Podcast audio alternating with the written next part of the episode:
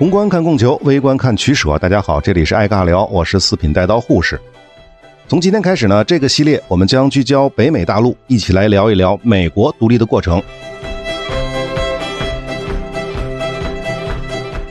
西班牙人在16世纪的上半叶，1527年纳尔瓦兹的远征，1539年德索托的远征，一百多年前的两次失败已经确认过了。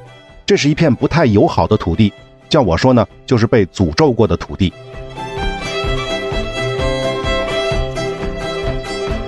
所以在这种情况下，五月花号的清教徒们自己搞了一份公约。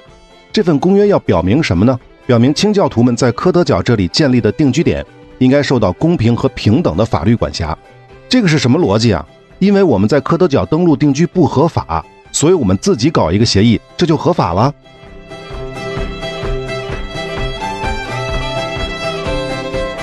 易洛魁人并没有停下征服的脚步，只是改变了进攻的方向和目标。他们占据了更大的猎场，以保证他们的皮毛生意。那为什么易洛魁人在失去了荷兰人的武器以及对法国战败之后，依旧能够保持强大的扩张能力呢？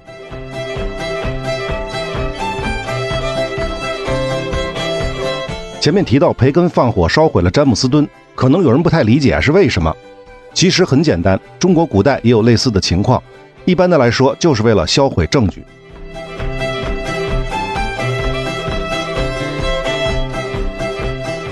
只不过呢，后来美国人的说法是，华盛顿他不懂法文，所以这份投降书呢是一个不太懂英语也不太懂法语的荷兰人用法文写的。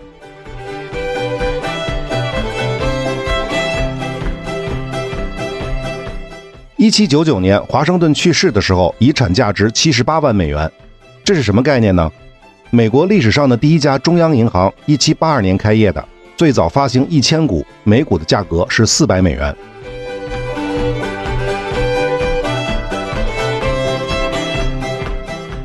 但时至今日，普鲁士如何才能让俄奥停手呢？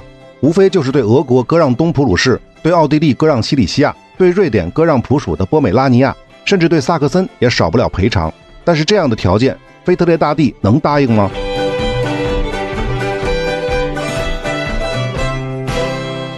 至于很多美国史当中反复提到的所谓“无代表不纳税”这种说法，大家觉得是美国独立的根本原因吗？无代表纳税已经纳了一百多年了，为什么要到一七七六年才爆发战争呢？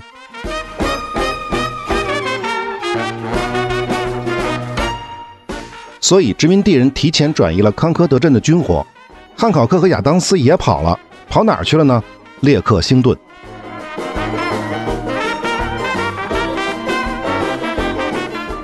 关于拿起武器的原因和必要性的宣言当中明确表示。我们并不是寻求脱离英国独立，而是要拿起武器，保卫与生俱来的权利，直到最近遭到的侵犯终止。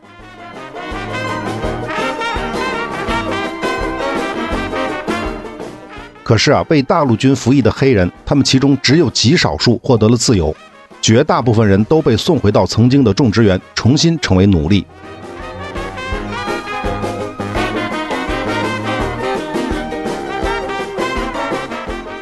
西班牙为什么会拒绝啊？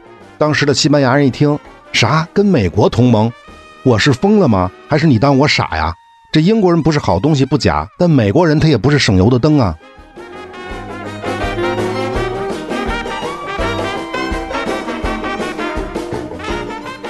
此外，回顾独立战争期间的所有的其他战役，大陆军还有过大胜吗？全歼至少五千以上英军那种，好像就没有了吧？